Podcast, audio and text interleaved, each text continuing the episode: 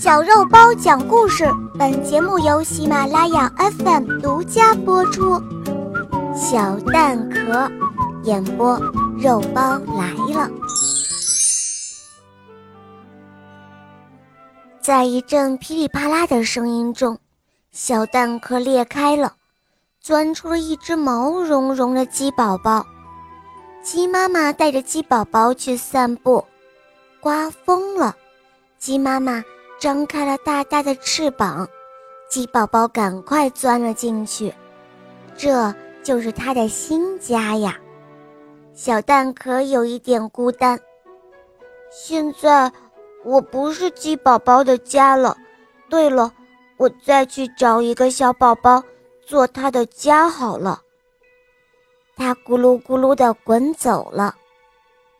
有一个蜜蜂在采着花蜜。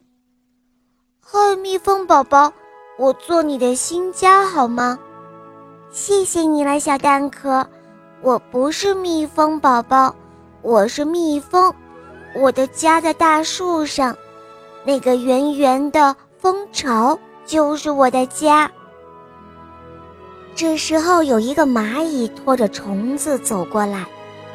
嗨，蚂蚁宝宝，我做你的新家好吗？谢谢你了，小蛋壳。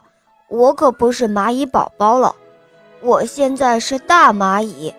我的家在田埂上，那个小小的泥洞就是我的家哦。这时，有一个小青蛙在唱着歌。小蛋壳对他说：“青蛙宝宝，我做你的新家好吗？”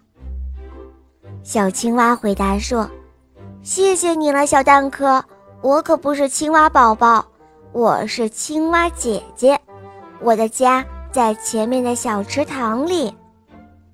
小蛋壳又看到了一只小蜗牛，它正在散步。小蛋壳对它说：“嗨，蜗牛宝宝，我做你的新家好吗？”小蜗牛对它说：“谢谢你了，小蛋壳，我有家呀，你看。”我的家就在我的背上呢。这一下，小蛋壳可难过极了，他觉得谁也不需要他了。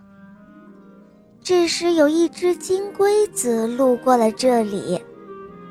金龟子一看到小蛋壳，他自言自语地嘀咕着：“哦，太好了，我的宝宝正好缺一个摇篮。”这只蛋壳多漂亮啊！它做我宝宝的摇篮刚刚好呢。说着，金龟子便衔来了一片花瓣，铺在了小蛋壳里。啊，多舒服呀！哦，我的小宝贝儿们，快快睡吧。金龟子向睡在小蛋壳摇篮里的宝宝唱起了歌。小蛋壳也跟着听起了摇篮曲，它听着听着，也一起睡着了。好了，小伙伴们，今天的故事肉包就讲到这儿了。大家可以通过喜马拉雅搜索“小肉包童话”，就可以看到肉包更多好听的专辑和故事了。好了，我们明天再见哦，么么哒。